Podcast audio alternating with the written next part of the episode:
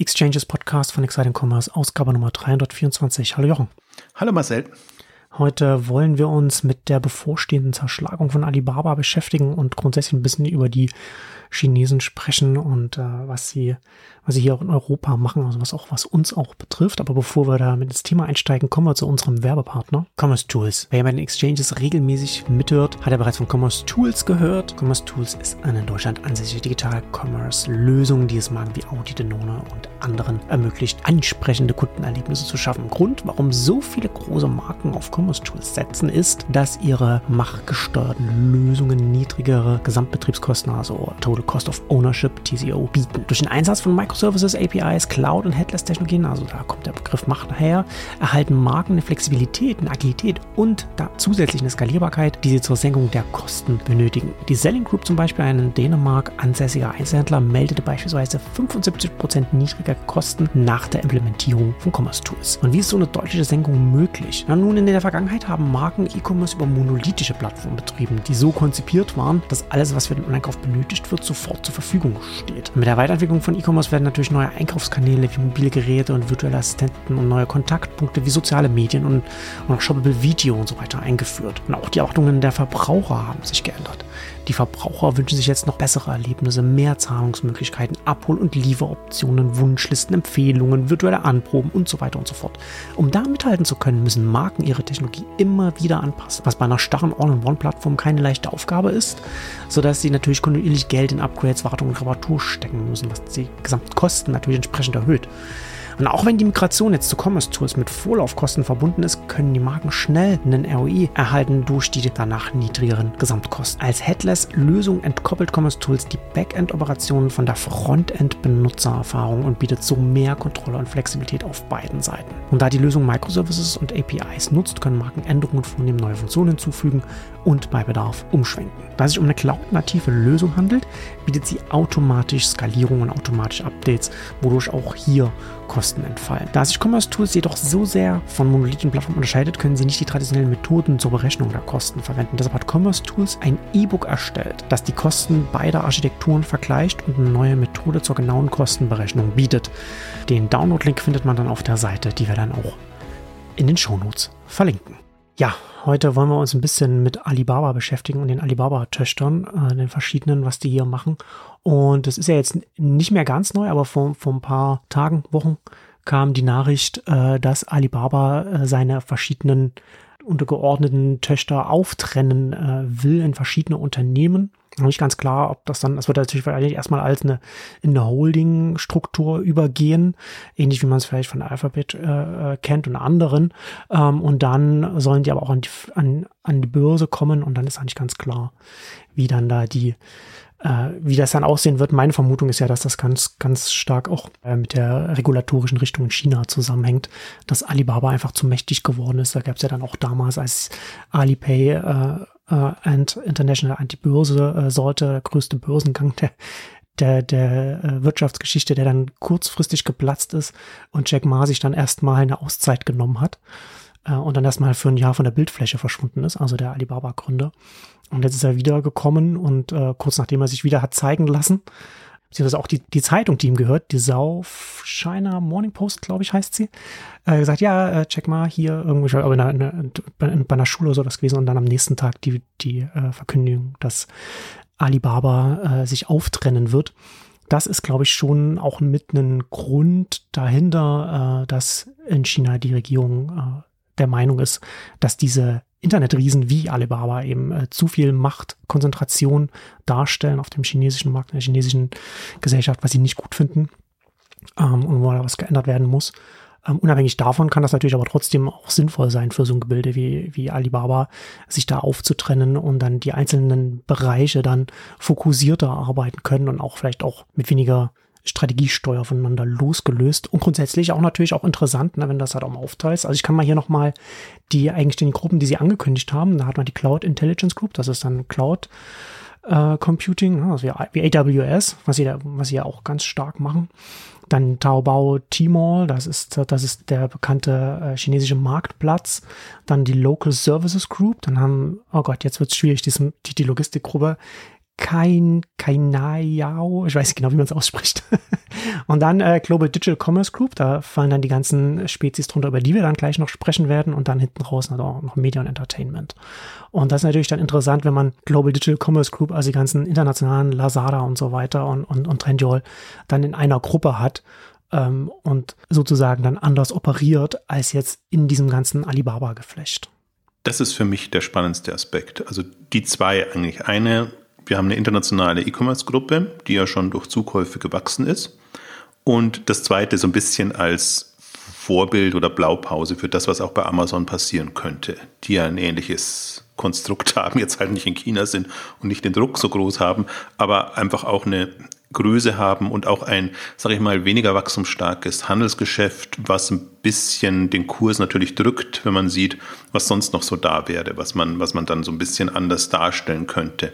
Also das, ich weiß gar nicht, ob das der Hintergrund war bei, bei Google oder so, aber geklappt hat es ja auch nicht, weil hm. Google immer noch sehr suchabhängig ist. Ähm, aber das ist ja auch eine andere, also eine taktische ähm, Maßnahme, die man machen könnte. Also vor, vor beiden aus beiden Gründen finde ich das interessant. Und es war jetzt auch nicht, was ich finde, so überraschend kam, sondern das war halt eine Vollendung dessen, was sie vorher schon gemacht haben. Es war schon vor ein, zwei Jahren, genau aus den Gründen, was du gesagt hast, ähm, eine Restrukturierung, wo sie das eigentlich schon in diese Geschäftssparten aufgespaltet mhm. haben oder so umstrukturiert haben. Und jetzt war eigentlich nur, dass es halt potenzielle Börsengänge oder Abspaltungen etc. geben könnte. Und ähm, natürlich genau vor den Hintergründen, dass, dass es einfach zu mächtig ist und zu ein undurchschaubarer Koloss ähm, wird. Und so strukturiert es ein bisschen leichter. Und ich glaube auch, werden wir vielleicht auch noch anreißen als, als Thema die regulatorischen Geschichten in speziell in den internationalen Märkten, sage ich mal, könnten auch noch zu einem Problem werden, ähm, wenn man einfach eine große Abhängigkeit von China hat, gerade bei den internationalen äh, Online-Playern. Ähm, und ähm, vor dem Hintergrund finde ich das interessant und mir ist es eigentlich wurscht, ich würde es gar nicht bewerten, sondern äh, für mich ist es da die, die Perspektiven, die draus stehen, entstehen eigentlich. Und wenn ich mir nur die internationale Gruppe angucke und einfach mir vorstelle, wir haben ja immer darüber spekuliert, könnte ein Alibaba eBay übernehmen oder ähm, wir haben letzte Ausgabe über Zalando gesprochen. Also auch das hm. ist, wenn, wenn die keine Vorwärtsstrategie finden, ähm, sind sie halt tendenziell Übernahmekandidat. Und eine Entwicklung, die wir, die wir sehen werden, jetzt finde ich in diesem, diesem Jahrzehnt, wird tatsächlich sein, dass große Übernahmen und Zusammenschlüsse. Also wir haben eigentlich immer so, für mich waren die Zehnerjahre eigentlich immer so, wo die Milliardenunternehmen entstanden sind, entweder selber aus eigener Kraft oder durch Übernahmen. Und jetzt geht es eben Richtung 10 Milliarden Unternehmen.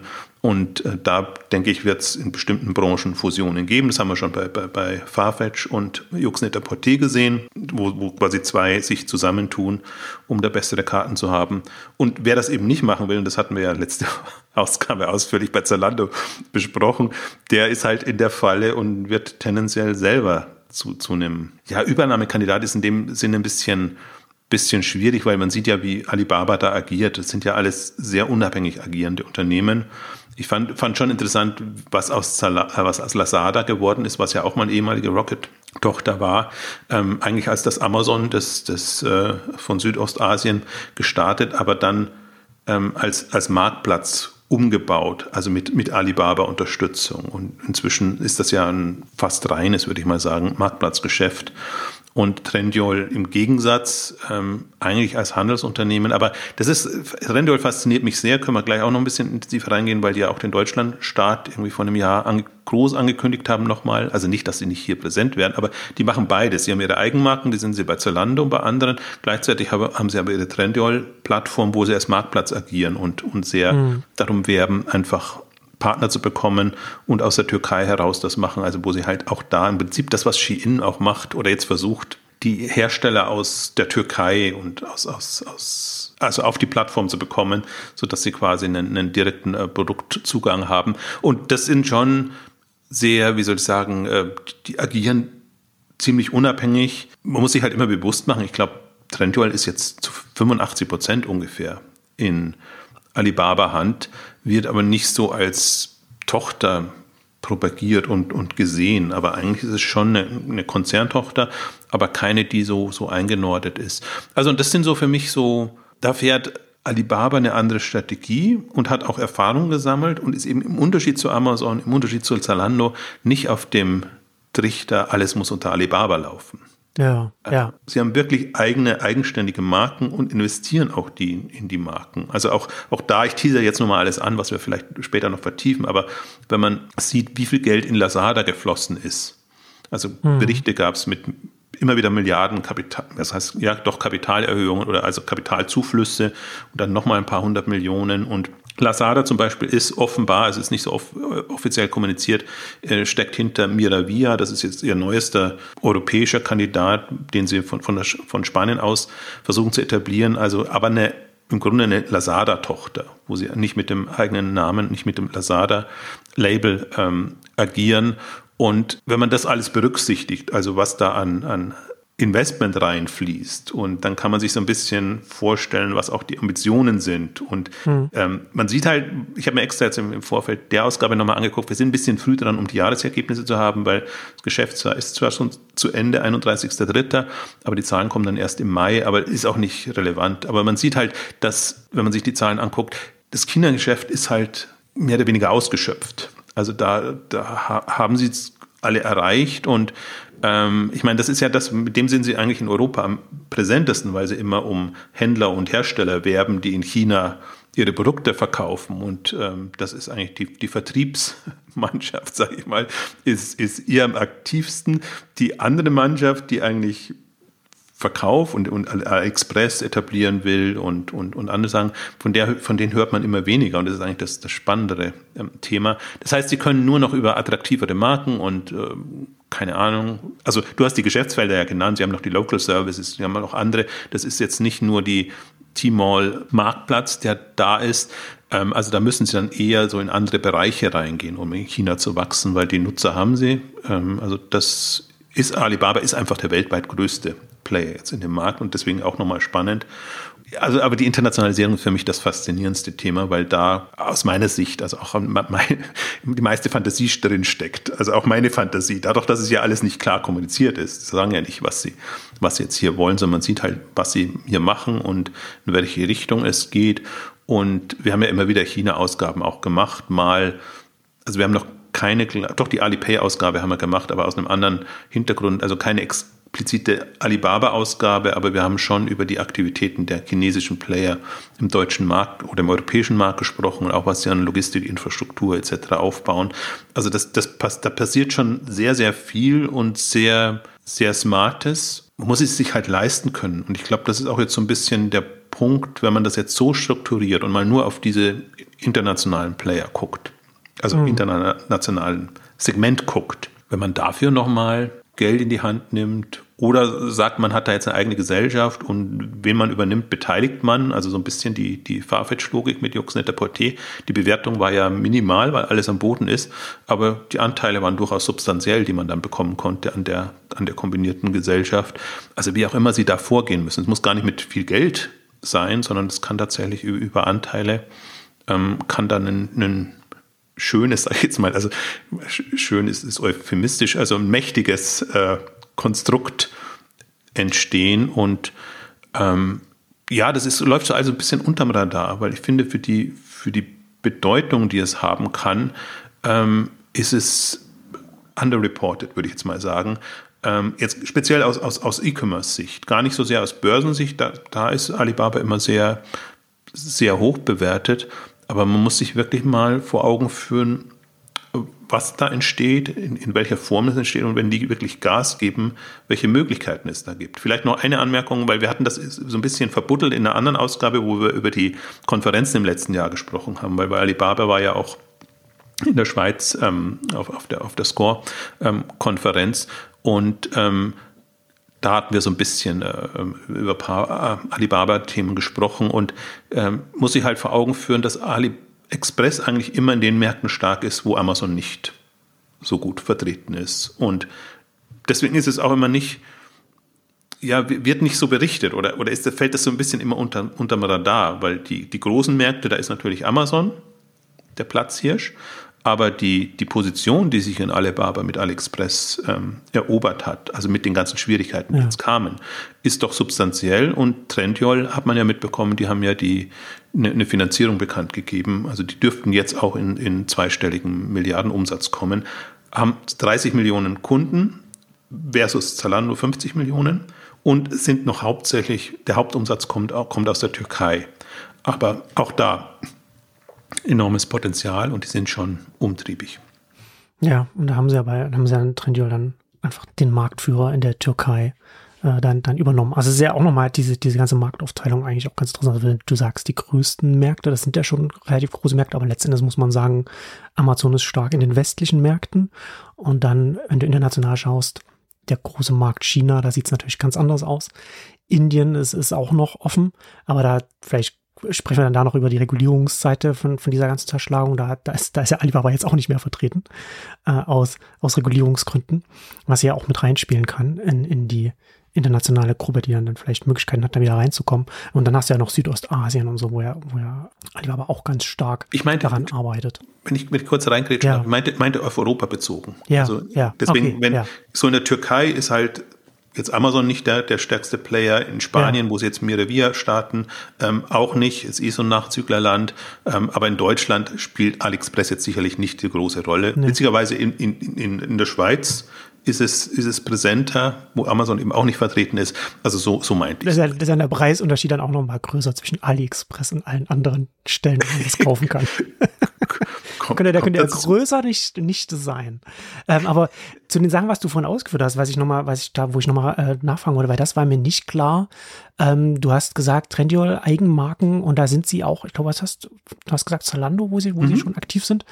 Wie muss man das einschätzen? Sind sie da, also sie sind aktiv, aber sind sie da, sind sie da stark? Also haben sie gute äh, Eigenmarken? Wie muss man das, muss das beurteilen? Das war mir zum Beispiel nicht klar, dass sie da auch, dass sie in der Richtung auch sind. Doch, die sind auf allen Marktplätzen ja. ähm, präsent. Deswegen, das ist so, so ein wirkliches Kuddelmuddel. Jetzt hätte ich Misch gesagt, das wäre fast zu, zu schön. Es ist wirklich ein Kuddelmuddel, wenn du dich mit Rentual befassen willst. Von Eigenmarken bis Marktplatz, ne? Alle, alle Abstufungen, wie man es auch bei Amazon zum Beispiel kennt. Ja, und sie propagieren sich eben eigentlich auch in in äh, der Türkei eben als, als Marktplatz. Mhm.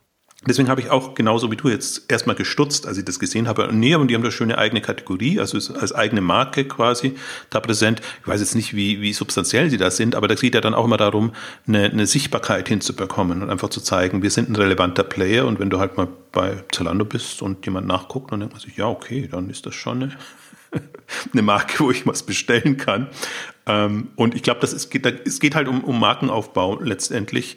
Und ähm, das ist so die, deswegen würden sie auch nie über, ähm, ich glaube, sie haben für Deutschland so 400 Millionen Umsatz oder so kommuniziert. Also für ja, doch, war, war in der, in der Deutschland-Ankündigungsmeldung. Ich habe jetzt, das kann, also mehrere hundert Millionen, auf die vier würde ich jetzt nicht, nicht festlegen, mhm. aber wo man dann auch erstmal stutzt und denkt. Aber andererseits, ich meine, das macht 10 Milliarden oder, oder so, an, an die 10 Milliarden insgesamt Umsatz, dann sind jetzt 400 Millionen auch nicht so viel im Vergleich. Aber, äh, also unterm Radar halt durchaus substanziell, weil damit zählt schon zu den, zu den großen Playern jetzt im, im, Modebereich und aber eher unterm Radar. Und ich vermute, ich habe jetzt nicht nachgeguckt, dass sie auch auf Amazon und auf, auf, auf den ganzen anderen Marktplätzen entsprechend sind. Das heißt, sie können schon Geschäft machen und, und den Markt testen, aber den großen Markteintritt hatten sie halt in dem Sinn noch nicht. Und sie haben das vor einem Jahr groß angekündigt, fast ein bisschen auch zum Unmut von Alibaba, weil, weil man nicht so eigentlich eine große Welle machen will aber muss man wahrscheinlich auch, um, um so ein bisschen dann auch, auch andere anzuziehen.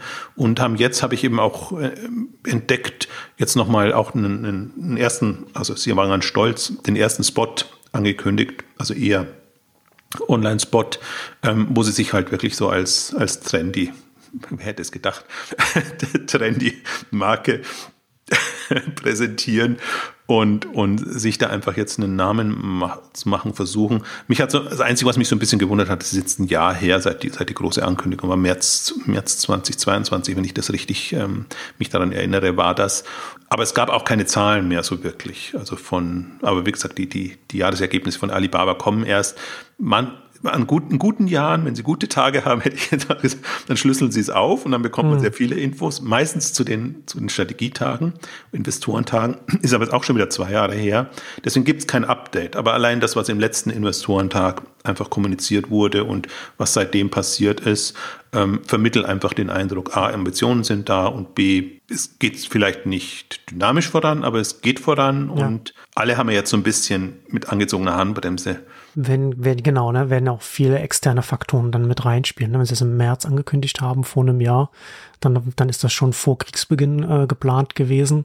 Und dann kommt natürlich bei der ganzen, dann kommen ja die ganzen Turbulenzen bei der, bei der Konzernmutter noch dazu, was auch noch mal Unklarheiten mit, mit hinzubringt, wie, wo, wir halt darüber sprechen, über die Zerschlagung, ne, wo dann halt auch nochmal intern dann organisatorisch Dinge hin und her geschiebt werden. Da kann sich sowas auch schon nochmal verschieben. Aber wenn sie jetzt, wenn du jetzt sagst, okay, äh, Trendiol will in europäischen Märkten äh, oder in Europa expandieren und eintreten, wie, wie schätzt du sie denn dann da ein? Also ist das dann was, wo du, wo du sagst, du sagst ja jetzt schon, dass sie ganz gut unterwegs sind unterm Radar mit ihren Marken, ähm, aber siehst du das dann dass die Probleme haben werden, sich, sich, sich zu etablieren, oder siehst, oder siehst du das als, als, ein, als ein Player, der relativ zügig auch äh, relevant werden kann, wenn er, wenn er das angeht?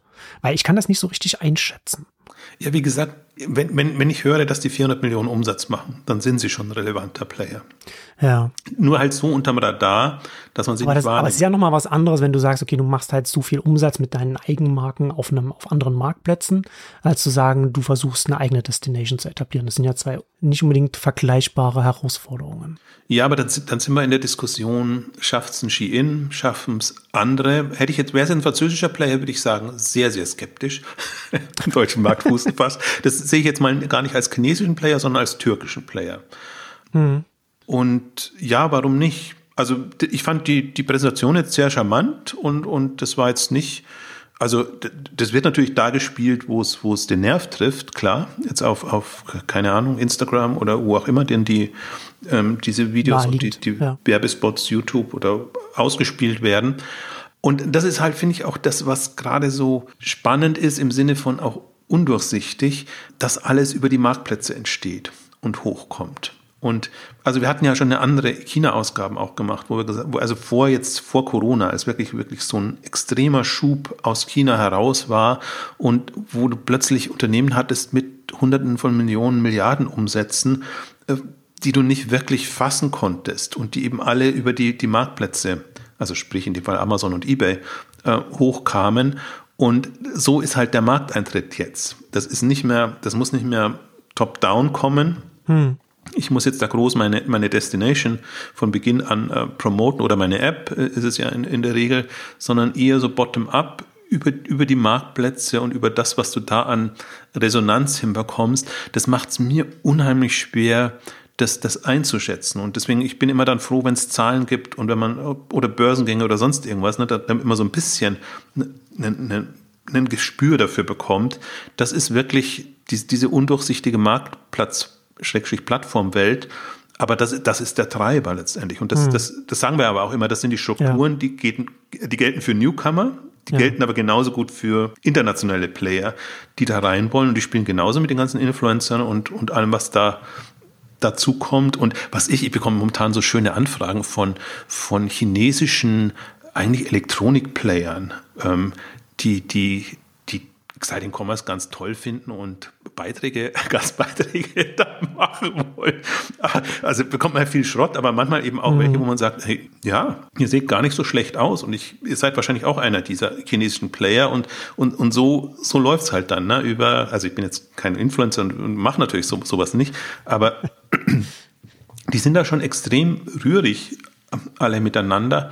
Und, und über diese Schiene läuft es dann halt. Und deswegen, ich würde jetzt mal sagen, Trendyol ist schon über das hinaus. Und ist einfach, wenn ich jetzt sage, also sie sind ja auch innerhalb von relativ kurzer Zeit jetzt so hochgekommen, innerhalb von zehn Jahren in einem türkischen Markt, der ja auch so seine Probleme, also seine wirtschaftlichen Schwierigkeiten und, und alles hat. Also haben, scheinen sich dabei etabliert zu haben. Da bin ich auch nicht so tief drin. Und wie gesagt, es gibt keine, es gibt nur diese indirekten offiziellen Zahlen von über Alibaba, die natürlich eigentlich eher immer vertriebsorientiert sind. Aber also für mich da, sagen wir mal, also auf dem europäischen Markt muss ich fast sagen, nicht nur Türkei, sondern in diesem Umsatzniveau ein substanzieller Player, ähm, den ich ernst nehmen würde.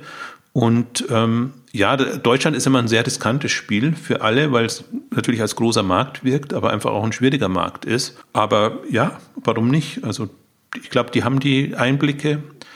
ähm, was, was das Sortiment angeht und ähm, Preislage, aber auch, auch wie, also wie die Produkte letztendlich aussehen müssen und auch wie, wie schnell getaktet die sein, sein müssen. Haben den Zugang zu den Herstellern über, über die Türkei. Das finde ich eigentlich somit das ähm, hm, ja. Herausragende. Also das, was Shein jetzt gerade sich erst versucht ähm, zu erschließen, dass sie eben lokale, regionale Präsenzen auch haben und von dort aus verschicken können.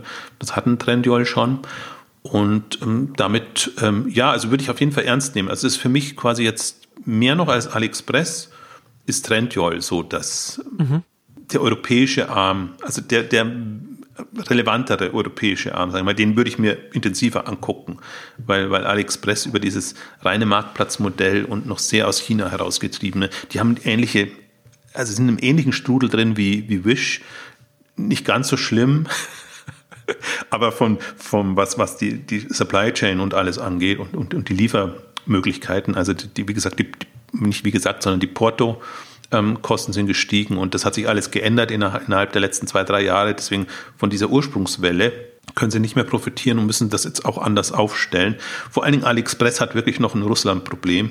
Da hat man jetzt auch nichts mehr gehört, aber eigentlich ihr größter Ableger ja. war in Russland mit das einem sieht man, wenn, mal, wenn man mal auf AliExpress, wenn man sich da mal ein paar Produkte anguckt, da äh, die auch schon die Bewertungen, da dominiert äh, Russisch als Sprache sehr stark, was ja auch naheliegend ist, ne? Was ist dann eine, eine, eine Bevölkerung mit mit wenig disposable Income, die dann halt mit wenig Einkommen, die dann entsprechend dann auch auf so einem Marktplatz einkauft, wo man dann die Produkte dann auch dann auch entsprechend günstig bekommt.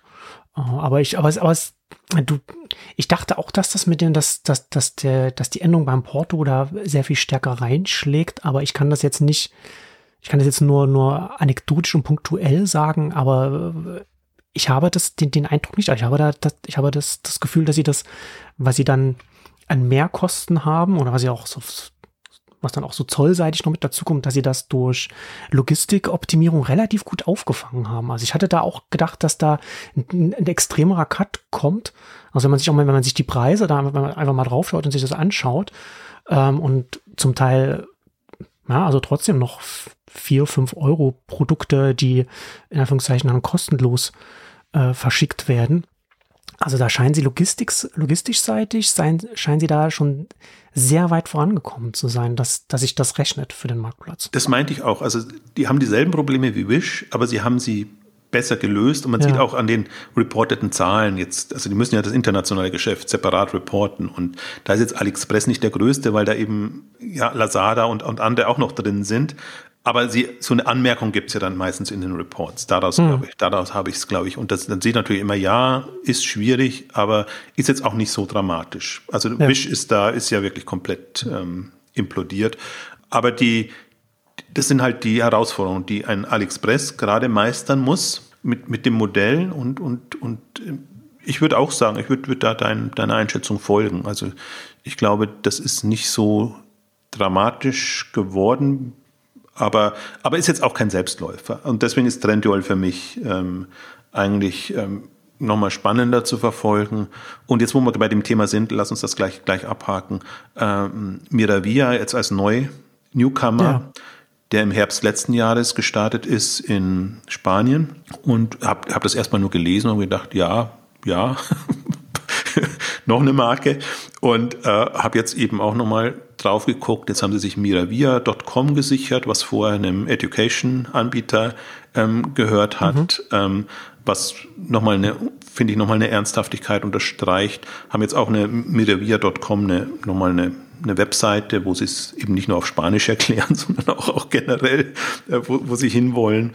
Und ähm, dann, wenn man ein bisschen nachliest oder speziell die, die asiatischen Berichte darüber sagen eben, das ist eine Tochter von Lazada. Und dann sieht man schon, okay, da kommt jetzt nicht nur Alibaba quasi nochmal rein, sondern und auch, wie gesagt, Lazada ist auch nochmal schon sehr unabhängig betrieben. Es wundert einen nur sozusagen, dass sich die alle drei im europäischen Markt tummeln dürfen und sollen. Also das zeigt für mich ja eigentlich schon, okay, so stringent von oben kann das jetzt nicht äh, ja. ver verordnet viel sein. Autonomie, zumindest ja. bei den bei, bei den übernommenen, ne? Trendyol und Lazada sind ja sind ja übernommen und und da hat man wohl dann relativ viel von den Strukturen dann belassen. Und und jetzt kommt halt quasi die Lazada Logik hm. nach Europa, Europa, würde ich jetzt mal sagen. Und auch da schon, also als Marktplatz natürlich gestartet, als eine, eine, bunte Mischung, durchaus auch mit, mit bekannteren Namen. Sie, sie argumentieren sehr schön, oder ich würde mal sagen, sie reden sich das sehr schön, dass sie sagen, okay, okay ähm, Spanien ist ein aufstrebender Markt. Das kann, kann man hm. so sehen, kann man auch sagen, Spanien ist ein Nachzügler. Und da ist, da geht irgendwie immer gar nichts. Aber vielleicht ist jetzt der Knoten geplatzt und da hat sich ja, hat sich ja viel getan, inzwischen aus Amazon präsent und so. Aber das war ja eigentlich eigentlich, also Italien und, und Spanien waren ja immer so die Märkte, die wirklich hinterher gehinkt haben. Und sie kommen halt jetzt über, über Spanien und hoffen da sehr und aber das wird nicht nur Spanien bleiben, sondern die werden da das jetzt da testen, was da geht und wie es geht, wie sie die Kundenansprache hinbekommen. Und ähm, dann wird man sehen, was daraus wird. Also die Kombination, also kann, sollte man sich mal angucken, miravia.com wirklich als, als Webseite, so Lifestyle-mäßig ähm, propagiert und wir machen äh, Einkaufen schön und bequem. Also es haben, haben dann viele, aber jetzt man gar nicht so schlecht. Also es ist nicht so dieser, dieser China-Aufschlag China mit ähm, günstig und äh, 90 Prozent Rabatt Einführungsangebot, wie jetzt gerade Temo in, in mhm. Germany Grand Opening habe ich jetzt vorhin nochmal äh, gesehen. Also nicht dieser Billigplayer, sondern eigentlich in der Anmutung ein bisschen anders und ähm, ja, also das ist zumindest jetzt mal, kommt nochmal aus einer anderen Richtung. Warum ich spannend finde, ist wirklich jetzt in der Kombination mit der Restrukturierung, dass ich sage, okay, das sind jetzt, ist jetzt ein, also Lisada gibt es zwar schon, aber das ist, man geht jetzt von sich aus rein in den Markt. Aber ich meine, in Europa gibt es große Player, die momentan darben und dümpeln, Asos, Buhu, ähm, wie sie alle heißen. Ähm, die könnte man durchaus dazu nehmen und da, wo sie Management-Schwächen haben oder halt in Dauern Personal, drehen im Personalkarussell sind, einfach da versuchen, mit, mit dem Rückhalt, den so ein finanziell starker Player wie Alibaba hat, ja. denen einfach nochmal eine, eine Perspektive zu geben und welches, welche Marke sich dann auch immer, immer durchsetzt. Aber das sehe ich so ein bisschen als Szenario gerade und ich würde da durchaus sehr, sehr offen denken, weil die einen dümpeln wirklich und ach, das ist alles immer. Also alle leiden gerade unter denselben Bedingungen, aber alle haben unterschiedliche Schwierigkeiten, was Börsenkurs, Kapitalzugang, mhm. wie gesagt, Managementkompetenz und solche Sachen angeht. Deswegen kann es da schon das eine oder andere in Anführungszeichen Opfer geben. Ich würde allen sagen, die, die können sich alle wieder auf Bayerisch würde man sagen, der Rappeln, äh, alle wieder rauskommen aus, aus, aus der Bredouille. Aber die Frage ist immer, wie viel Zeit und wie viel Geduld haben sie und gibt es jemanden, der da einfach attraktive Angebote macht und sagt, okay, nö, das können wir nehmen und je mehr wir übernehmen, desto weniger chinesisch werden wir wahrgenommen. Ich glaube, das ist so ein bisschen, was man berücksichtigen müsste. Ja, also mir stellen sich da also schon noch so ein paar Fragezeichen hier so ein bisschen auf. Wenn wir gerade, ne, wir haben vorhin über AliExpress gesprochen und, und die haben natürlich dadurch, dass sie bei so einer großen Konzernmutter sind, gegenüber Wish eben den Vorteil gehabt, dass sie dann halt, dass sie dann von den Logistikinvestitionen, die der Riese macht, dann profitieren können. Ne? Und das ist das ist natürlich dann so ein Vorteil, dass man so, so eine Tochter hat. Und das gilt natürlich dann auch sicherlich auch für den, für für den Trendyol und, und Lazada, die entsprechend dann auch Kapital äh, auch von der, von der Mutter auch noch mit, mit bekommen. Und das, das, das die eine Seite und die andere Seite, was ich bei Alibaba immer so ein bisschen erwartet habe, äh, das scheinen sie aber nicht so äh, aggressiv gemacht zu haben, wie ich, wie ich das erwartet hätte. Dass, wir hatten ja vorhin schon darüber gesprochen, ne, dass Alibaba natürlich in Europa stark ist, die Marken auf Tmall in, nach China zu bringen, weil natürlich, wenn man auf den chinesischen Markt sein will, aktiv sein will als Marke, dann kommt man an Tmall nicht vorbei, an Alibaba. Äh, und das hätte man natürlich dann, die, hätte der Konzern auch verknüpfen können, so sagen können, ja, wenn du hier nach China kommst, du, du beliebte Marke, dann kannst du das machen. Und im Backend bist du dann aber gleichzeitig mit, unseren, mit unserem europäischen Markt, Marktplatz verbunden und bist auch da aktiv. Da wäre zum Beispiel, ne, Miravia könnte von so einer Backend-Verbindung oder von so einer, von so einer Verknüpfung, wo du sagst, bist dann als Marke automatisch auch da, äh, zu profitieren können von dieser, ne, von, von so einer Verbindung.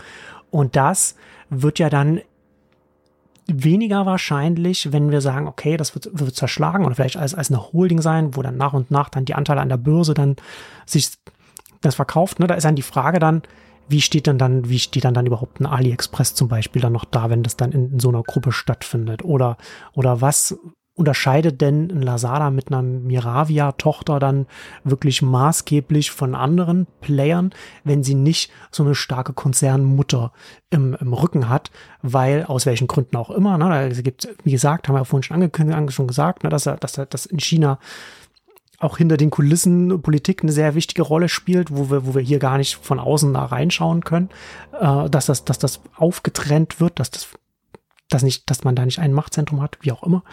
Aber das hat ja dann durchaus potenzielle Auswirkungen da auch darauf, wie viel Spielraum da man hat. Also positiv, wie du schon sagtest, ne, dass man halt nicht, nicht als Chine chinesisch wahrgenommen wird so stark, aber eben auch, man ist dann eben nicht mehr Teil dieses, dieses Giganten äh, oder, oder weniger Teil. Ja, aber ich glaube, man darf sich das nicht so als Zerschlagung im klassischen Sinne oder Abspaltung vorstellen, sondern das ist ja genau das sind ja, eine sind ja Abstufungen da, ne? Klar. Ja, es ist eine Holdingstruktur. Also ja. Also deswegen, ich folge dir in dem, was du beschrieben hast, dass die Synergieeffekte natürlich nicht mehr groß sein können. Wenn du sagst, du hast eine chinesische Gesellschaft, die unabhängig agiert von einer internationalen Gesellschaft. Aber die Mutter ist immer noch dieselbe. Also ich gehe auch nicht davon aus, dass, dass Alibaba, also wenn sie mal 20 Prozent abgeben, also sei es in einem Börsengang oder, oder sei es, im, wenn einen Partner reinnehmen an dem internationalen Geschäft, also sind sie immer noch die starke Mutter. Also ich finde auch, das sieht man gerade, ich meine, Lazada ist jetzt nicht an der Börse, aber ich glaube, hm, bei Lazada nicht, aber bei Trendyol zumindest, da gibt es noch ein paar andere Anteilseigner. Aber trotzdem ist eigentlich immer tendenziell Alibaba Kapitalgeber oder sammelt halt das Geld an der Börse ein und kann es dann entsprechend vermitteln, sage ich jetzt mal. Also ohne es zu wissen, ist jetzt meine naive Vorstellung davon. Aber sie haben wirklich in Lazada haben sie so viel reingebuttert jetzt. Also deswegen, das Argument würde ich eigentlich sagen, ist es zählt nicht. Also die starke Mutter bleibt da, kapitalseitig und in dem, in den Einflussmöglichkeiten. Und, und deswegen glaube ich schon, dass die Kompetenzen können sich schon noch gegenseitig befruchten. Das ist ja im Grunde, ja, das ist ja das, das fast Scheinheilige daran an die, der Geschichte. Also es ist eben nicht als Zerschlagung angekündigt ähm, worden, sondern eigentlich mhm. als, als Restrukturierung. Und damit hat man eigentlich dem Anspruch Genüge getan, aber hält sich alle Optionen offen. Und ich glaube auch, dass es halt für die, die das sind ja sechs unterschiedliche Unternehmen. Und, und für den Cloud-Geschäft kann sich eine andere Lösung anbieten, also für die Local Services oder jetzt für das, für das internationale Handelsgeschäft mhm. oder eben für die Logistik oder so. Also man hat ja gesehen, selbst, jetzt muss ich, versuche ich mich mal dran, kein Niai, kein Niau, so rum, mhm. äh, hat mit der Deutschen Post irgendwie einen äh, Paketboxen-Deal in Holland gemacht ja. oder so. Also sie kommen ja aus, dem, aus, aus Benelux her, herein äh, hm. nach Europa. Und da, da kann ich mir alles vorstellen. Also alles, was halt so gesellschaftsrechtlich, sage ich jetzt mal, möglich wäre in unterschiedlichen Konstellationen. Und das würde ich auch nicht verallgemeinern. Ich kann mir auch vorstellen, manche, bei manchen behält Alibaba viele Anteile, China-Geschäft zum Beispiel. bei anderen, bei anderen sind sie flexibler und, und speziell beim Europageschäft oder beim internationalen Geschäft, ne, Europa kann man sagen, also wirklich international. Also wir haben, Lazada ist wirklich Macht in Südostasien und, und da aber auch wirklich durch, ne? also mit, mit Last Mile Delivery und nicht nur Marktplatz, sondern hm. allem, allem drum und dran. Also ich habe auch das eine oder andere bei Twitter poste ich ja dann immer, wenn ich, wenn ich, wenn mir Lazada begegnet und wie, wie Lazada zum Beispiel in in ähm, Vietnam die Präsenz gesteigert hat innerhalb der letzten Jahre. Das ist schon, schon, schon eindrucksvoll. Und das, das kann ein Geschäft sein, wo man sagt, da, da gibt man mehr raus, weiter raus, eben aus den politischen Gründen. Also das kann, ich glaube halt schon. Ja, da würde ich ja sogar noch mehr sagen, mehr als äh, Südostasien allgemein, da reicht ja ein Wort Indien. Ne? Also da bist ja. du als, als Chinese kannst du da nicht, bist du da nicht mehr. Chine haben ganz viele chinesische äh, Internetdienste, hat Indien verbannt.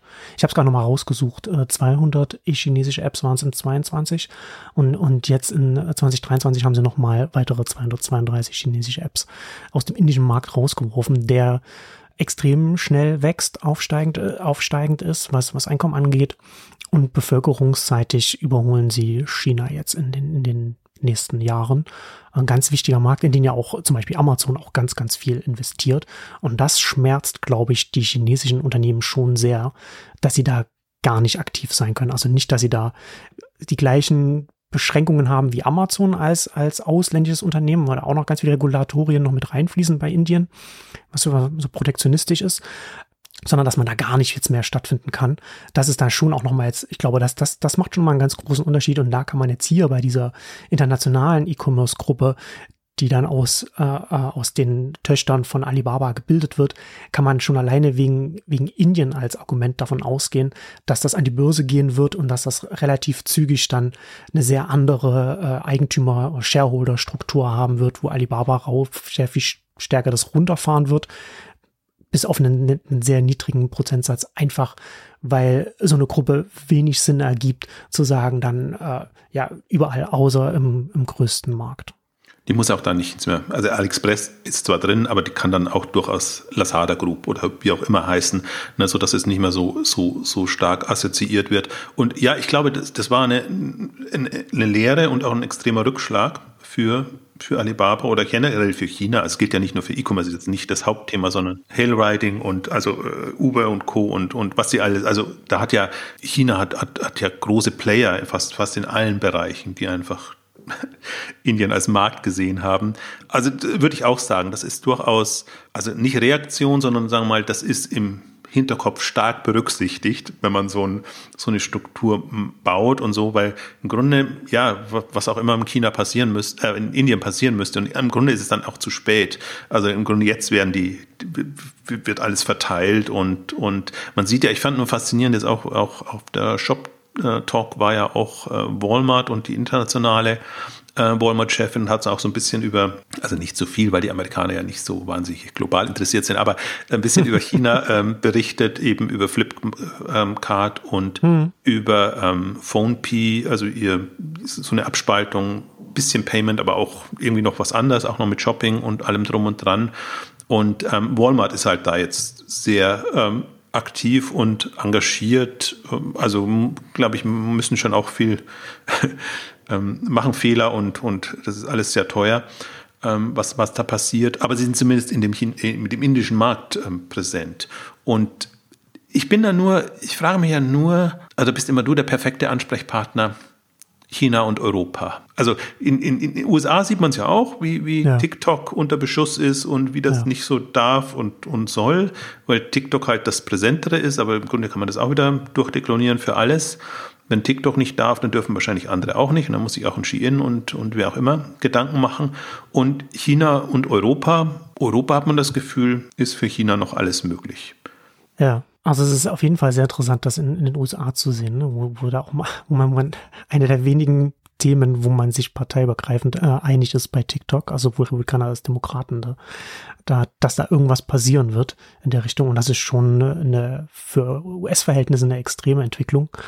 Ich sehe das in Europa überhaupt nicht. Äh, da ist vor allem, weil wir Deutschen da überall reingrätschen werden weil äh, die deutsche Automobilbranche sehr abhängig ist von, von China und sich da und da gerade auch äh, sehr unter Beschuss ist, sehr stark Marktanteile verliert gegen die, gegen die chinesischen Newcomer da.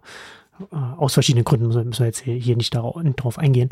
Aber das ist der größte Absatzmarkt für die größte, wichtigste äh, Industrie in, in Deutschland und die und die deutschen Autounternehmen haben auch äh, sehr viele Milliarden investiert in den Markt, es sind Joint Ventures eingegangen, auch weil sie Joint Ventures eingehen mussten, damit sie auf dem Markt stattfinden können. Also China hat das auch wirklich auch ausgenutzt, den, den, den, den Absatzmarkt, um da entsprechend alles rauszuholen aus, aus, der, aus der deutschen Branche. Und ich sehe nicht, dass, dass Europa äh, sich da einig werden kann, da irgendetwas wirklich maßgeblich zu machen. Also es gibt ja schon ganz viele sehr wirklich problematische Entwicklung. Ich meine, Deutschland hat nicht mal, ist nicht mal in der Lage, äh, Huawei rauszuschmeißen aus der 5G-Infrastruktur, die hier aufgebaut wird, was international, wo sich alle an den Kopf greifen und es da internationaler Konsens ist, dass das äh, einfach sicherheitspolitisch nicht geht, nach dem, was man, was man mittlerweile äh, weiß. Und das sind ja solch, alles solche Themen, ne? Oder meine, meine Europa hat so große Probleme, dass Griechenland einen Hafen an China verkauft. Ne? Also da, da kann man nicht davon ausgehen, dass da, dass, dass da hier irgendwie die chinesischen Player maßgeblich äh, rausgeschmissen werden, weil dann einfach China einfach auch zu viele Hebel hat, um, um da für Europa problematisch zu werden. Also das, man kann sich ja halt immer bei solchen Themen, aber ich sehe das aktuell nicht, dass da irgendwas in Europa in der Richtung passieren wird. Also umso, umso mehr finde ich, ist es wichtig oder spannend, sich einfach mit den Themen zu beschäftigen. Und das ist ja was, also ich, mich interessiert Alibaba nur unter dem Gesichtspunkt. Was machen sie außerhalb Chinas? Ja. In China sind sie gesetzt und zum Teil auch geschützt und ähm, ist komplett andere Logik, also trotzdem natürlich Respekt vor der Leistung und was sie da aufbauen und welche Dimensionen sie, sie da kommen und so. Also da sollte man Alibaba ohnehin nie unterschätzen, was da technologisch ähm, entstanden ist aber auch mit Tricks, was man dann immer wieder liest, wie sie schon sehr monopolistisch, äh, nicht monopolistisch sagt man nicht so, sondern also sehr agiert haben, so dass sie die anderen, ähm, äh, also haben ja Kartellamtsstrafen und so in China mhm. zahlen müssen. Also ja. Das ist ja schon, schon, schon ein Zeichen für sich. Also glaube ich fünf Milliarden waren das Dollar. Ähm, äh, also schon mit allen Tricks äh, gearbeitet, sage ich mal, aber trotzdem ähm, glaube ich, muss man Respekt haben, wie man innerhalb relativ kurzer Zeit sowas technologisch, aber auch in der Infrastruktur, was Logistik etc. angeht, aufbaut. Und deswegen finde ich, muss es ernst nehmen und ich finde immer so ein bisschen schade, dass Alibaba eben hauptsächlich als China-Player und wie Tmall etc. berichtet wird, weil da machen sie natürlich PR und das ist leicht, das, das aufzugreifen. Mhm. Ähm, und, und die anderen Entwicklungen sind im Grunde viel spannender und, und welche Möglichkeiten sie da haben, weil es ja wirklich und das ist immer noch meine Hypothese, es ist einfach online viel leichter, einen mächtigen Player aufzubauen, als wenn du erstmal tausende von Filialen und alles hast, sodass du, dass du eine Relevanz bekommst im Handel und durch dieses Plattform-Marktplatzkonstrukt einfach noch fünfmal, zehnmal, hundertmal leichter und man muss die Dynamik sehen. Ja. Fünf Jahre sind wirklich, also da passiert so unheimlich viel. Ich würde da vor allem noch mehr sagen, so die internationale Brille und dann eben auch äh, zu schauen, dass wenn man an einer Stelle auf der Welt äh, ein funktionierendes Modell gefunden hat, das im Backend in der Produktion, wie auch immer man es nennen will. Ne? Also Shein ist das perfekte Beispiel dafür, wie schnell man dann da nach vorne marschieren kann, wenn, wenn die Prozesse hinten raus dann so rund laufen und was man was gefunden hat, was dann da funktioniert. Das ist schon, das ist schon wirklich beachtlich. Selbst wenn man, selbst wenn man jetzt, wie wir haben ja schon oft drüber gesprochen und, und wir haben das antizipiert, aber selbst das dann tatsächlich zu sehen, wie man es bei Shein sieht, ist dann immer noch mal, immer noch mal wirklich beeindruckend in der, in der Geschwindigkeit. Ja, und ich finde äh, gerade die, die sich auch so auf der Überholspur befinden, selbst wenn man immer sagen kann, ja, das ist auf Kosten der, des Gewinns und, und das ist halt alles nur erstmal äh, Investment in Wachstum, aber du hattest auch sehr schön bei dir in, im Beitrag nochmal geschrieben, ich glaube, ich habe in den Exchanges haben wir noch gar nicht drüber gesprochen, Pintodo mit Timo, ähm, die, die einfach über Größe erstmal das Modell erst fahren können und deswegen dieses Investment brauchen. Das ist zum Teil eben auch Hat, ein Doch, Grund, hatten wir in einer der letzten Ausgaben haben wir das schon mal mit angesprochen, aber ja ist das na, nach wie vor äh, spannend. Dann haben wir aber passt, passt hier nochmal dazu, weil, ja. weil ich finde, das sind alles so unterschätzte Themen gerade, weil alles so sehr auf die, die Trübsal und den vermeintlichen Rückschlag des Onlinehandels äh, guckt, aber der gilt nur für bestimmte Player, währenddessen andere halt sehr smart, smart voranpreschen und, und einfach dadurch, also Überholspur finde ich eigentlich so das, das, das beste Bild dafür, ja. die Möglichkeiten haben, die, die halt jetzt ähm, zögern oder anderweitig mit sich beschäftigt sind, zu überholen. Und da ja. zählt ja Shein definitiv dazu, aus, aus anderen Gründen, aber im Grunde, was, was China-Player angeht, wieder dieselben. Wobei die sich sehr charmant jetzt ja als ja fast schon amerikanischer, internationaler Player ähm, präsentieren. Also kurzer Teaser auf, auf der K5 haben wir auch äh, Shein vertreten. Da wird man mhm. das mal dann, dann okay. auch, auch sehen, äh, wie sie sich präsentieren. Und Alibaba eben nochmal ja, aus, einer, aus, einer, aus einer anderen Richtung. Also was du eben auch sagst, die, die, die Logistikkompetenz, die sie mitbringen, die, die sie aufbauen. Und ich würde es halt immer, wir gucken immer sehr auf Amazon und was macht Amazon? Ist Amazon das Referenzmodell? Das ist auch nicht schlecht, aber man muss sich immer bewusst machen, es sind halt international andere Referenzmodelle entstanden, ähm, die mindestens so schöne Hebel haben. Und nur weil man jetzt da einfach, also bei Alibaba zum Glück haben wir jetzt seit fast zehn Jahren durch die englische Berichterstattung, also mhm. Reporting und alles, Einblicke, aber wenn das eben nur auf Chinesisch berichtet wird, dann eben nicht. Und das haben wir in anderen Ländern zum Teil eben auch. Deswegen ja auch kommt ein Trendyol aus, aus der Türkei. Ähm, ja, ist halt nur am türkischen Markt präsent und muss sich dann auch nicht irgendwie auf Englisch äh, durch, durchhangeln. Auch das, das ändert sich jetzt gerade erst. Und das sollte man halt immer im Hinterkopf behalten und auch vor allen Dingen immer, man darf es nicht als fertig sehen, sondern da ist noch so viel ein Umbruch und gerade so, so Wirtschaftskrisen oder generelle Krisen, also wir hatten ja mehrere jetzt in, in der Taktung, die bringen nochmal so viel durcheinander und, und erlauben einfach mhm. nochmal komplett andere Entwicklungen. Deswegen, weil manchmal enttäuscht man sich ja schon. Also wir haben ja auch schon die Chinesen von nebenan gemacht als ähm, Podcast-Ausgabe ja. zum Beispiel. In dieser, also vor Corona und, und vor anderen Entwicklungen, was sich so noch nicht durchsetzen kann, ich sage bewusst noch nicht, weil das Modell da, das Modell, was sie damals gefahren sind, also über Marktplätze hochkommen und über China verschicken, einfach nicht, nicht mehr geht. Und die haben die Kurve nicht so gekriegt, eben da hat ihnen jetzt Corona eine, einen Strich durch die Rechnung gemacht, dass da nicht so viel möglich war. Aber trotzdem, wenn man sich Shein anguckt, selbst Wish, Wish hat ja zwar keine Umsätze, aber die hat die Infrastruktur.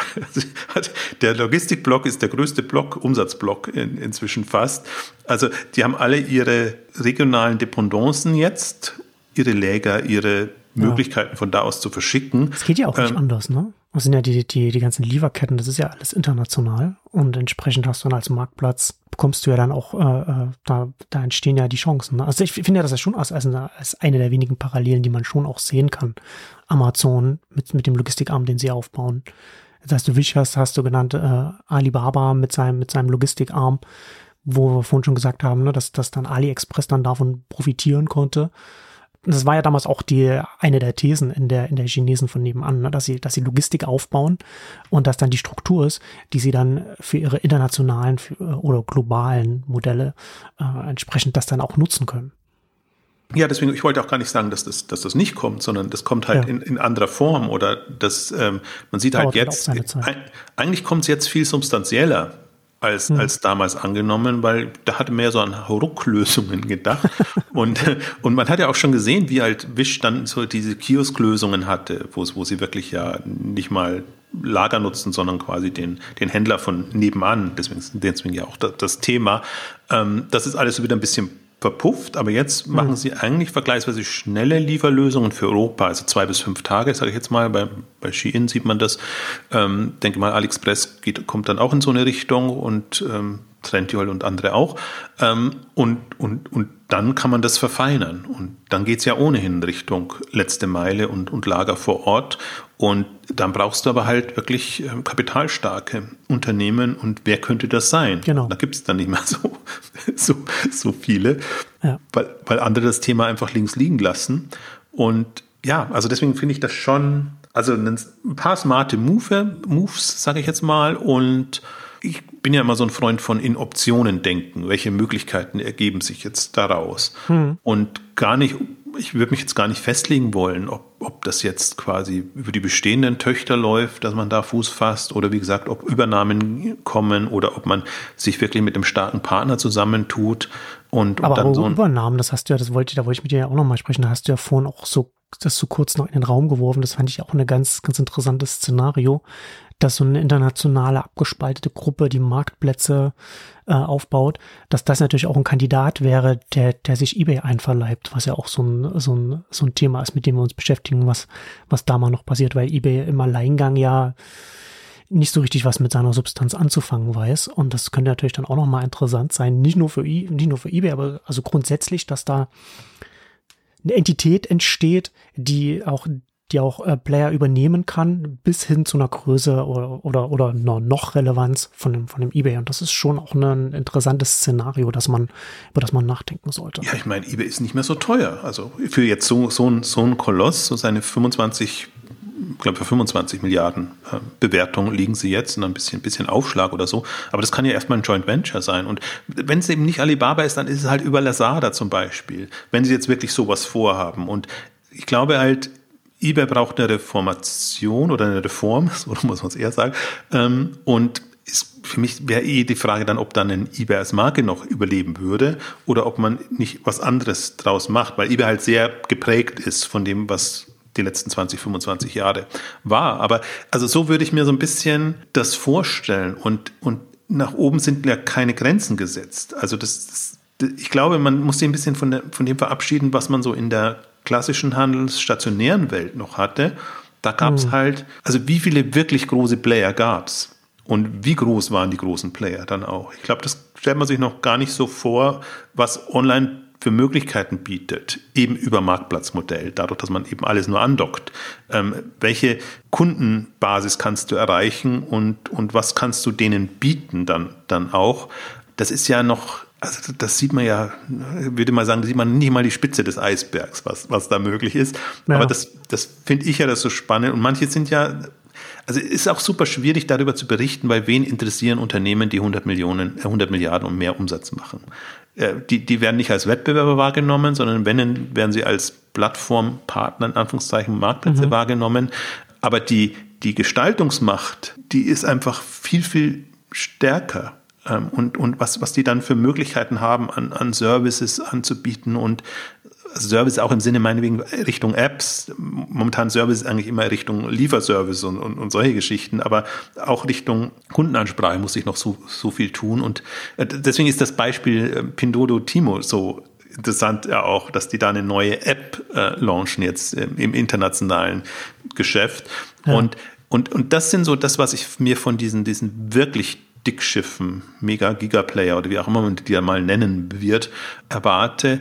Und das, das muss die anderen jetzt erstmal nicht betreffen, weil entweder man, man arrangiert sich ja irgendwie mit denen. Man sieht ja jetzt auch, wie, wie interessanterweise die, die der klassische Handel und auch die Marken mit den Plattformen dann arrangiert haben. Ne? Im ersten Moment, oh Gott, und was soll das werden? Der Händler wird zum Marktplatz und das passt ja irgendwie überhaupt gar nicht mehr. Also entweder hat seine mhm. eigenen Kunden, aber er wird sie doch nicht an andere weitergeben und dann die technologische Kompetenz, die da mit, mit reinspielt. Also erstmal große, große Fragezeichen, aber irgendwie arrangiert sich's dann und dann finden sich Vertriebsmodelle, Kooperationsmodelle und Manche reizen es aus und dann haben sie zu hohe Provisionen verlangt und dann ist der Niedergang vorprogrammiert. Andere nicht, andere kriegen das hin, andere bauen sich ein dickes Werbegeschäft noch oben drauf und, und haben dann eben nochmal mehr, mehr Kapital und mehr Möglichkeiten. Ähm, und das sind alles so Sachen, die auf dieser Skalierungsebene, ich gehe mal von meinen Zehnerfaktoren raus, was kann 100 Millionen Unternehmen, was kann Milliarden, 10 Milliarden, 100 Milliarden oder im Grunde ähm, ähm, Alibaba ist ja schon bei einer Billion jetzt, was, was, ähm, was GMB etc. angeht. Und welche Möglichkeiten haben die? Und ähm, ich glaube, man darf nicht, also man muss es auch nach vorne diskutieren. Welche Gestaltungsmöglichkeiten haben die? Man könnte es natürlich auch aus einem Angstszenario heraus äh, diskutieren und die überwälzen, wie sagt man, also die ja, begraben alles, was da so früher da war an Struktur. Ähm, ja, kann man auch, wenn man eher nostalgisch veranlagt ist.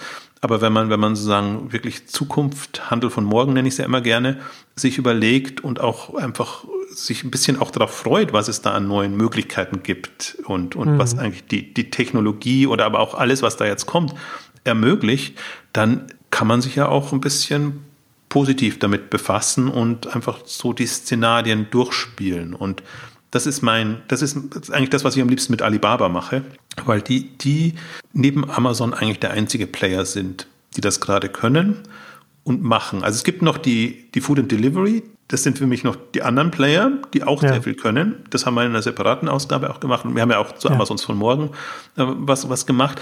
Die werden auch so unterschätzt, aber es, sind, es wird ja nicht von denen kommen, die jetzt stark sind, tendenziell, sondern es wird von denen kommen, die da rein wollen und einfach mit einem anderen Ansatz kommen. Und vor dem Hintergrund finde ich das sehr spannend, jetzt in der frühen Phase. Also wir haben witzigerweise, genau aus dem Grund, wir haben ja im Grunde noch nie eine Alibaba-Ausgabe gemacht. Wir haben die Alipay gemacht, äh, mhm. ging aber eher Richtung Payment, Banking, Financial Services. Ja. Und das, das ist ja eigentlich schon ein Zeichen. Über 300 Ausgaben und du machst eigentlich kannst dich nicht wirklich mit, einem, mit so einem Player ähm, befassen. Ähm, also mal gucken. Ich hoffe, dass wir, dass wir da immer wieder Updates dann, dann auch machen können und einfach überlegen. Also ich glaube, es wird viel passieren. Das wird nicht das Problem sein. Aber was, was entsteht daraus? Also ich bin jetzt, also mein Fokus wird nur sein, was macht das internationale Handelsgeschäft bei Alibaba. Das ist eigentlich das Einzige, was mich interessiert. Mich interessiert nicht China, mich interessiert Logistik so ein bisschen, ja. Cloud eh nicht, Entertainment auch nicht. Local Services äh, werden sie wahrscheinlich nicht so. Local Service kann man im Nachgang dann, wird, wird das interessant, weil ähm, da brauchen sie erstmal eine gewisse Kundenbasis und, und, und Infrastruktur. Mhm. Das ist schon auch, also auch alles zugekauft. Alibaba ist ja auch nicht was, was alles selber kreiert, sondern sie kaufen zu, mal früher, mal später und bauen das dann so zusammen, dass es A, eine schöne Gruppe wird, die dann auch börsenseitig verkauft werden kann, aber die auch den Markt gestaltet oder auch Türen zumacht für, für andere. Also das ist mhm. schon, ist schon, also kann man nur immer wieder betonen, dass, dass Alibaba ist natürlich jetzt, das ist, die kämpfen schon mit harten Bandagen und da würde ich mir jetzt auch nicht, also so würde ich, auf, darauf würde ich mich auch so ein bisschen einstellen. Also jetzt als Wettbewerber, aber als, als jemand, der das nutzen will, würde ich, würde ich sagen, nee, das ist doch schön, da kommt noch ein anderer Player, der bietet neue Möglichkeiten und warum nicht mit dem, also den testen und mit dem mitwachsen, wenn man die, die Chance hat. Ja, ich würde auch auf jeden Fall, ne, also die, die Aufteilung der verschiedenen Sparten wird natürlich dann auch zum anderen Selbstverständnis auf der Führungsebene den Sparten führen. Und da wird man schon auch mehr Ambitionen dann auch sehen. Und gerade bei der internationalen E-Commerce-Gruppe, die, die uns hier interessiert, dann da auch mehr noch mehr Ambitionen sehen. Ob das dann alles funktionieren wird, steht auf einem anderen Blatt, aber auf jeden Fall wird man dann auch mehr Richtung Europa dann an der Stelle dann auch oder europäischen Märkten dann auch entsprechend versuchen. Und von daher wird das dann auch für uns hier relevanter werden.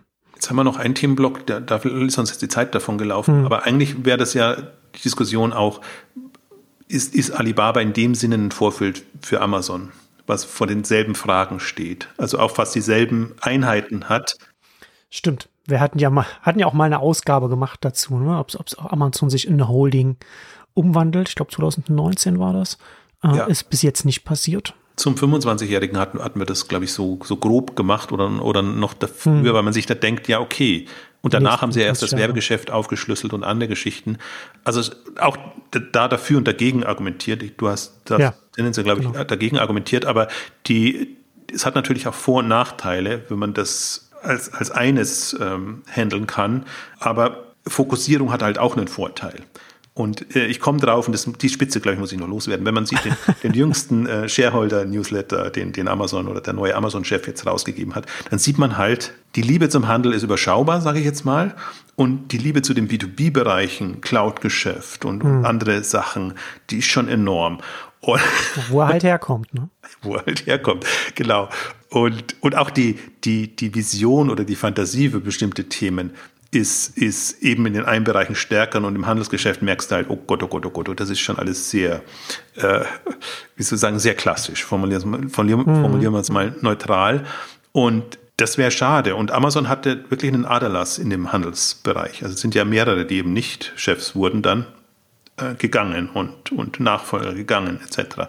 Also da wäre eine Fokussierung natürlich besser, wenn man sagt, okay, das ist wirklich jetzt unser, unser Amazon Handels äh, äh, den wir voranbringen und äh, da ist Full Attention und, und können wir machen. Das sehe ich so ein bisschen als Gefahr gerade bei Amazon, da ist ohnehin die, die Luft so ein bisschen raus oder da ist halt diese, dieser Eindruck, der gerade entsteht. Und gerade wenn ein Chef dann eben reinkommt, wenn man gerade so, ein, so einen Peak hinter sich hat und dann eher äh, Fragen stellt, wie warum habt ihr das gemacht oder so, was man nicht vorhersehen könnte. Ne? Aber die haben mir wirklich, ja, den Umsatz, der Umsatz ist explodiert. Also insofern, das ist schon alles ähm, gut und steht schon gut da. Ähm, aber da ist nicht, wie gesagt, die Liebe fehlt mir. ein bisschen die hm. Hingabe mhm. zu, zu den Themen. Das lese ich daraus. Das einige, ich würde noch ihm zugute halten, er musste gleichzeitig 20.000 Leute Stellenstreichung äh, bekannt geben und vor dem Hintergrund ist der Brief entstanden. Da kann man jetzt nicht so supervisionär nach vorne gehen. Also das, das, aber das ist genau das, was gerade alle Online, großen Online-Player betrifft dass sie beides haben, äh, Freude und Leid quasi. Man weiß, der Markt wächst noch und ähm, alles wird sich wieder geben. Gleichzeitig ist man aber jetzt gerade in so einem, so einem Loch drin und muss wirklich äh, operativ hart äh, managen und durchgreifen. Ähm, also deswegen vielleicht tut sich da doch nochmal was bei Amazon. Um, also es täte Amazon eigentlich gut, finde ich jetzt in der, in der aktuellen Lage und gerade mit der Entscheidung, äh, ich setze einen, einen B2B-Mann an die Spitze. Hm dann ist eigentlich relativ klar, da kann ein mächtiges Teilunternehmen entstehen. Ja, also ja. man kann es nur immer sagen, also bei, bei eBay haben wir es halt jetzt durchdekliniert von vorne bis hinten, aber jedes Unternehmen ist irgendwann mal in der Gefahr, dass, dass der Peak überschritten wird und dann rotiert man und dann macht man eigentlich genau das, was eben ein eBay dann auch macht.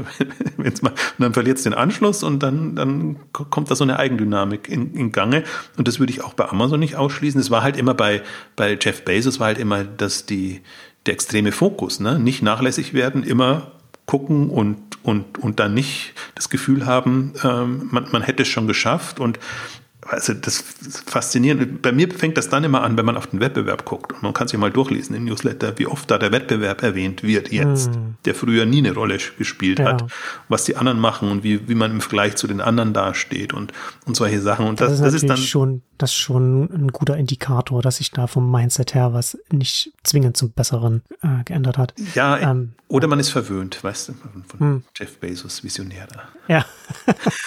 das kann natürlich auch sein. Ja, ähm, ja, also, also bei, bei Amazon äh, nach wie vor das von, von meiner Seite das Spannendste ist nach wie vor bei with Prime, was aber natürlich viel Vorlaufzeit braucht, um dann wirklich im Markt einzu, einzuschlagen. Und das ist aber auch etwas so bei with Prime, das ist etwas, was in, in einer Holdingstruktur äh, schwieriger vielleicht auch wäre dann. Oder vielleicht auch einfacher, dass das, dass das dann, das, weil es ja sowieso eine Entbündelung darstellt. Aber das ist äh, ein anderes Thema bekommt im Übrigen besondere Erwähnung da drin, wollte ich sagen. Es ist nicht nur, ist nicht nur alles ja, schlimm, sondern. Ich, Mensch, muss ich den Letter doch noch lesen. Ich habe es ja, ich hab, ich hab's mir ja gar nicht angeguckt. Du erfährst nichts Neues drin, aber äh, beim Private Prime ist auf jeden Fall als Highlight und, und wie soll ich sagen, Zukunftsinitiative. Ja. Schön ja, Gut. Das, das beruhigt mich. Bevor wir Schluss machen, du hast Shein schon angesprochen, gibt es noch irgendwelche anderen äh, Speaker, die du vermelden kannst, die, die wir auf der K5 sehen werden? Ja, zum Beispiel den, den Amazon-Chef diesmal tatsächlich. Wir haben ja nie den Chef gehabt, sondern also auch nicht, ich will es nicht gegeneinander ausspielen, sondern immer den Marktplatzchef, weil einfach das Spannende war. Also, also Locker Bräuninger mit der DM-Chef wird diesmal da sein, Christoph, Christoph Werner. Und äh, ich komme ja nicht so, oder Tina Müller, wird da sein, äh, Vanessa Stützle wieder, die jetzt ja gewechselt ist zu Lampenwelt. Und ich würde es gar nicht so nur über die, die Namen, sondern auch über die Unternehmen. Food-Bereich bin ich sehr gespannt. Oder Volt Picknick, mhm. eine schöne Kombination. Äh, Modebereich sehr breit, wie gesagt, von Shein bis Mai Theresa, About You Tarek wird wieder da sein. Also, obwohl ich, und ich muss mich da sehr zurücknehmen, ich war nicht involviert in der Programmgestaltung so aktiv, ja. aber da muss ich sagen, Respekt, was, was das Team alles an, an Speakern und Programminhalten diesmal da hat. Und das wird so eine Mischung aus, ja, was ist operativ gerade zu tun? Also wie kommt man durch, aber trotzdem auch ähm, Wachstumstreiber und die, die einfach gut durchgekommen sind. Also auch jetzt im Möbelbereich dann eher Emma, was, was einen ja super erstaunt hat, wie weit die gekommen sind und ansonsten immer die Mischung, äh, große, kleine Player und eigentlich bunt, buntest. Das ist auch das, ähm, das Angenehme wahrscheinlich jetzt für die Besucher, denen es manchmal dann zu online Pure Player lastig war also ja, wird, also ich bin, bin sehr gespannt. Ich darf, ach, ich kann, mich kann, ich kann mich ja mal selber auch anteasern.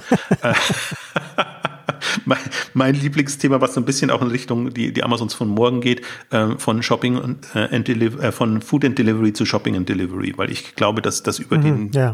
diese Food Player sehr viel an, ja. an, an, an, neuen Möglichkeiten geboten wird.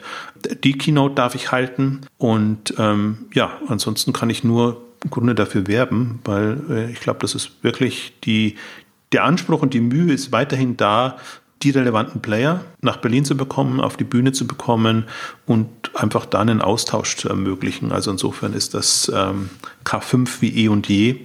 Und ähm, ja, 20. 21. ist das Datum für alle, die es interessiert.